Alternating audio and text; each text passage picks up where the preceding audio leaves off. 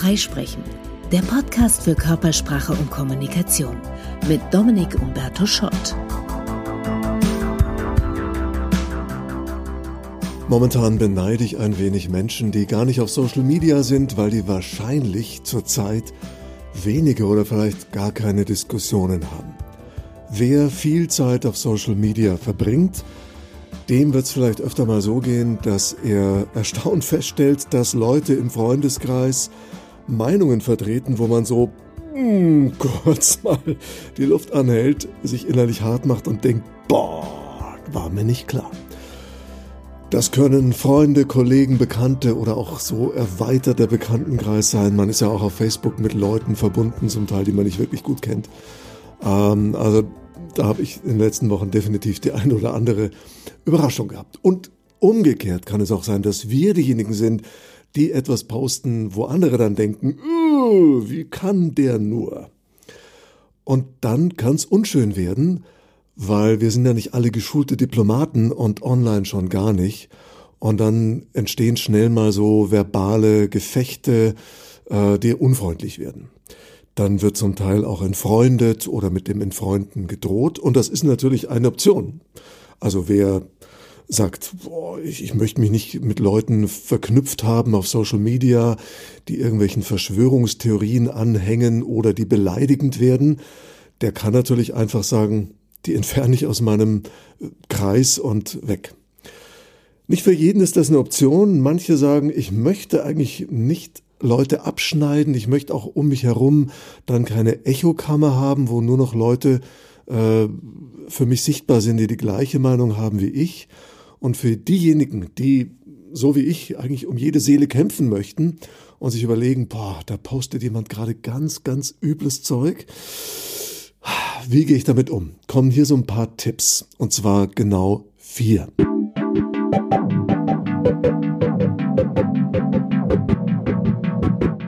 Tipp Nummer eins, und das ist eine Empfehlung von Dale Carnegie, nämlich sagen Sie niemals, Sie haben Unrecht. Und natürlich sagen viele, aber wieso? Moment, wenn die andere Person doch äh, totalen Quatsch postet, dann muss ich doch sagen, das ist Unsinn. Also nehmen wir mal an, jemand sagt, äh, jemand glaubt, die Erde ist flach und wir sind überzeugt, die ist rund. Äh, dann würden wir vielleicht der Person gleich mal sagen, da postest du Unsinn. Und das fühlt sich für unser Ego, das ja auch gerne recht haben möchte, erstmal sehr befriedigend an, aber bringt halt nichts. Wenn wir mit den Leuten im Dialog bleiben möchten, dann ist das nicht zielführend. Denn selbst wenn jemand sagt, zwei plus zwei ist fünf und wir sind absolut überzeugt auf der Basis unserer Grundschulmathematikkenntnisse, dass das falsch ist, also wir mögen noch so richtig liegen, wenn wir die Person direkt darauf hinstoßen, da liegst du falsch da hast du Unrecht. Du redest Blech. Haben wir uns die Person nicht nur nicht zum Freund gemacht, sondern wir haben sie in dem Moment verloren für den Dialog. Deswegen, auch wenn es noch so verführerisch ist, wenn wir sehr stark überzeugt davon sind, die andere Person hat Unrecht, wir haben Recht, sollten wir es nicht so direkt sagen. Zunächst mal wäre Empfehlung, Tipp Nummer zwei, Verständnis zu äußern. Und auch das hört sich erstmal strange an, wenn jemand ganz krasses Zeug postet, wo es einem die Haare aufstellt, warum soll man denn da Verständnis äußern? Manchmal nicht leicht, aber man kann sich immer fragen, warum postet die Person das? Warum glaubt die zum Beispiel an dies oder jenes? Meistens stecken gute Absichten oder Werte dahinter, die eine Person hat. Verschwörungstheorien bestehen vereinfacht gesagt ja immer aus vier Elementen. Element eins Dinge, die es tatsächlich gibt, Fakten. Bei der Chemtrail-Theorie zum Beispiel, es gibt Flugzeuge und es gibt Kondensstreifen. Element zwei etwas Ausgedachtes, Spekulatives, nämlich die Idee, diese Kondensstreifen sind Chemikalien, die ausgebracht werden in der Luft. Element drei die plausible Verknüpfung von den Fakten und dem Spekulativen, nämlich hier das Narrativ, diese Chemikalien werden ausgebracht, um uns zu manipulieren. Und als viertes wesentliches Element die Emotionalisierung, indem die Geschichte, die Verschwörungstheorie eben gegen einen unserer Kernwerte verstößt. Hier zum Beispiel das Recht auf körperliche Unversehrtheit oder auf Autonomie. Oder es wird der Gerechtigkeitssinn verletzt. Daher dann das Empörungspotenzial und da schaltet sich dann das Denken gerne mal aus, weil wir so emotional werden und sagen, das darf ja wohl nicht wahr sein, das muss ich gleich mal teilen, obwohl es keinen Beweis dafür gibt. Und hier bei diesem vierten Element der Emotion kann man aber auch im Gespräch ansetzen. Der Person, die fest an so eine Verschwörungstheorie glaubt, gleich mal mit den Fakten zu kommen, nutzlos. Sie darauf hinzuweisen, dass Plausibilität allein noch kein Beweis ist, nutzlos. Erstmal die Emotion würdigen. Ja, ich kann absolut nachvollziehen, dass die Vorstellung, dass da Leute Chemikalien über uns abwerfen, natürlich schrecklich ist. Auch mir wäre es wichtig, dass ich saubere Luft zum Atmen krieg oder nicht irgendwelche Dinge gegen mich im Schilde geführt werden. Das ist jetzt nur so ein Beispielsatz, ich weiß. Aber die Idee dahinter ist wirklich zu versuchen, diese Emotion, die beim anderen getriggert wurde, in irgendeiner Form anzuerkennen, zu würdigen, ohne dass wir deswegen der Person inhaltlich auf der Sachebene Recht geben müssen. Also das ist die eine Möglichkeit, die Aussage kann ich inhaltlich überhaupt nicht nachvollziehen, aber ich kann Verständnis für die Emotionen äußern, die hier getriggert wurde. Möglichkeit zwei, manchmal ist ein inhaltliches Teilverständnis möglich. So Aussagen bestehen ja oft aus mehreren Unteraussagen und vielleicht kann ich die Hauptstoßrichtung zwar nicht gut heißen, aber es steckt noch eine weitere Aussage drin und die ist eigentlich okay. Zum Beispiel hat neulich eine Person gepostet, sie kann gar nicht verstehen, warum hier Leute jammern in der Krise und nach Subventionen schreien. Sie hat bisher hart gearbeitet und sich auch immer in schwierigen Zeiten mit ihrem Kind über die Runden gebracht. Achtung, das sind ja zwei Aussagen. Aussage eins, da jammern welche und schreien nach Subventionen. Aussage zwei, ich hatte es hart und hab's geschafft. Jetzt bin ich vielleicht mit Aussage eins nicht ganz einverstanden. Wenn ich gleich auf die einschieße, dann wird der Dialog an der Stelle beendet sein, die Person fühlt sich nicht verstanden, nicht ernst genommen, wird was auch immer ich sachlich vortrage gar nicht weiter würdigen. Also gehe ich auf Position 2 ein und kann ja ein Teilverständnis äußern und kann das zum Beispiel puffern, kann sagen, wow, ja, ich verstehe und, und habe großen Respekt vor deiner Leistung, dich immer durchgebracht zu haben, auch in schwierigen Zeiten. Punkt. Kein Aber. Habe ich erstmal eine Anerkennung gegeben für den Teilaspekt der Aussage, für den ich Anerkennung geben kann. Dann kann ich auf den anderen Aspekt eingehen. So, und jetzt kommen wir zum dritten Tipp. Und der lautet, lieber Fragen stellen, als Dinge mit Aussagen zu torpedieren. Also anstatt zu sagen, deine Aussage bezüglich der Leute, die jetzt jammern und Subventionen fordern, finde ich blöd oder unangemessen oder sehe ich anders, damit zeige ich ja der Person ganz klar, du und ich, wir sind hier nicht einer Meinung und jetzt können wir schon mal die Ärmel hochkrempeln, jetzt wird's gleich unfreundlich. Kann ich eine Frage stellen und damit viel mehr den Dialog wieder eröffnen. Wenn du sagst, Leute jammern, wen meinst du denn genau? Oder welche Art von Subventionen würdest du denn gerechtfertigt finden? Die Nachfrage zeigt ehrliches Interesse an der Position des anderen und gibt auch nochmal Möglichkeit, eine bessere Erklärung zu bekommen. Unter Umständen schieße ich mich schon ein auf etwas, was nur unvollständig oder ungeschickt ausgedrückt war. Nehmen wir an, da gibt es kein Missverständnis. Die Aussage ist für mich immer noch komisch, inhaltlich nicht nachvollziehbar und ich finde die wirklich unmöglich. Dann, und das ist Tipp Nummer vier, kann ich irgendwo Gemeinsamkeiten finden. Also ich merke, ich kann mich an diesem Punkt mit dieser Person nicht einigen, da werden wir nicht zusammenkommen. Damit das Fazit oder Ergebnis dieser Erkenntnis nicht lautet, dann müssen wir uns trennen, wir entfreunden uns und reden nie mehr ein Wort miteinander, könnte ich mich fragen, wo haben wir Gemeinsamkeiten? Da können wir uns nicht einigen, wo können wir uns einigen? Gibt es irgendeinen Aspekt in dieser Diskussion, in der wir gerade sehr auseinander zu liegen scheinen, in der wir doch eine Gemeinsamkeit haben. Nehmen wir so eine Diskussion Drogenlegalisierung. Die eine Person ist dafür, die andere ist strikt dagegen und sagt, nein, das geht nicht, dann nehmen alle Jugendlichen nur noch Drogen und machen sich das Hirn kaputt und das ist so schädlich für die Heranwachsenden.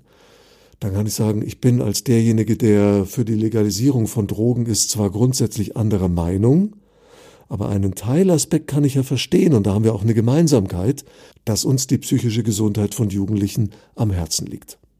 In Streitgesprächen hören wir oft nur selektiv zu. Wir hören nur das, was uns trennt. Wir hören die Schwäche im Argument oder den vermeintlichen Fehler im Argument, der uns gleich Gelegenheit für die Gegenattacke gibt. Und überhören das, wo wir uns einigen könnten, wenn es auch nur ein Teilaspekt ist. Deswegen nochmal durchatmen, gründlich zuhören und sich fragen, wo können wir uns einigen? Also nochmal die vier Tipps. Tipp 1, auch wenn die Person aus unserer Sicht eindeutig falsch liegt, sollten wir nicht unser Statement beginnen mit Du liegst falsch. Tipp 2, wo kann ich zumindest in Teilen Verständnis äußern für das, was gesagt wird? Tipp 3, wie kann ich eher Fragen stellen, als Meinungen reinzuballern? Tipp 4, wo kann ich Gemeinsamkeiten entdecken, so dass wir feststellen, wir sind uns nicht nur uneins, sondern an gewissen Aspekten oder Teilaspekten auch einig. Ein Hauptproblem der derzeitigen Diskussionen ist ja die Komplexität. Ob der Klimawandel oder die Corona-Krise, das sind alles hochkomplexe Themen. Und wir alle leiden als Gesellschaft kollektiv so ein bisschen unter Ambiguitätsintoleranz. Wir können mit Komplexität in der VUCA-Welt und wir können mit Uneindeutigkeit nicht mehr so gut umgehen. Wir hätten, weil die Welt so anstrengend ist, es gerne eindeutiger und einfacher. Und daher rührt dann die Neigung, dass sich schnell Fronten bilden und es nur noch pro, contra, schwarz-weiß gibt, was vielen Themen nicht gerecht wird. Und dann werden schnell Label rausgeholt. Dann gibt's nur noch den Impfbefürworter, den Impfgegner, den Klimaschützer und den Klimaleugner, den Nazi, den Rassist, den ich weiß nicht, was wir so an Schubladen haben. Und die Schubladen sind ein Zeichen davon, dass wir eigentlich nicht mehr die Geduld hatten, der anderen Person wirklich zuzuhören und zu sehen, ist sie denn wirklich so 100 Prozent an der einen Seite des Spektrums oder ist hier nicht vielleicht mehr Differenzierung möglich? Weil die Labels verstoßen natürlich gegen diesen Tipp 1. Mit dem Label sage ich einer anderen Person, du hast Unrecht, du bist im Feindeslager, mit dir brauche ich gar nicht weiterreden. Kann man tun, aber die Folge davon ist natürlich, der Dialog ist dann beendet. Ich habe noch nie erlebt in einer Diskussion, dass einer sagt, hey, du hast Unrecht, und dann sagt der andere, stimmt jetzt, wo du sagst. Um aber diese Differenzierung überhaupt erst im Diskurs wieder möglich zu machen, müssen wir im Dialog bleiben. Deswegen die vier Tipps. Auch verlockend in solchen Diskussionen die Vereinfachung durch Analogien. Und ich bin ein Fan von Analogien. Ein Beispiel. Corona-Krise, Shutdown, die Maßnahmen. Die einen sagen, die Maßnahmen sind übertrieben, wir sollten jetzt mal lockern.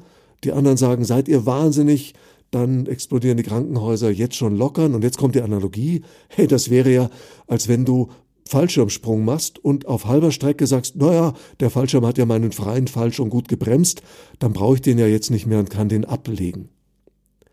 Eine verlockende Analogie, die scheinbar klar macht, naja, also lockern macht ja auf keinen Fall Sinn auf halbem Weg. Fehler dieser Analogie, sie vereinfacht zu stark. Denn die Maßnahmen im Shutdown sind ja nicht eine Maßnahme, ein Fallschirm, sondern wir haben, um in dieser Analogie zu bleiben, 17 Fallschirme. Schulen schließen, Massenveranstaltungen verbieten, Kontaktverbot, Hände waschen, Hygiene, Läden zu und, und, und, und, und.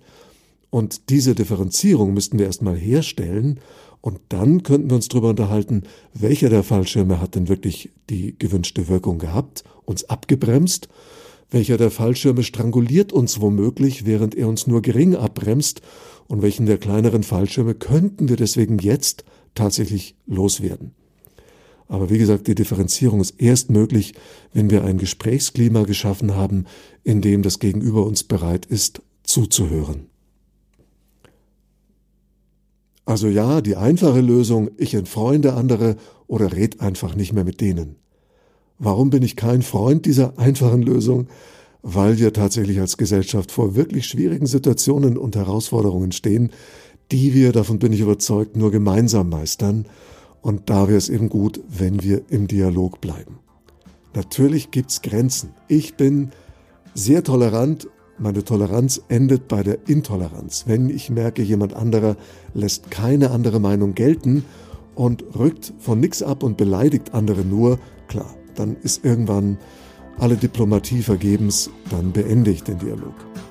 Aber ansonsten versuche ich, wenn es mal im Ton unschön wird, das nicht persönlich zu nehmen, wenn es unsachlich wird oder wenn aus meiner Sicht haarsträubender Unsinn gepostet wird, auch darauf nicht einzusteigen, sondern eben die vier Tipps befolgend zu sehen, ich gebe nicht gleich Unrecht, schaue, dass wir im Dialog bleiben, frag mich, wofür kann ich Verständnis äußern, Fragen stellen und Gemeinsamkeiten entdecken.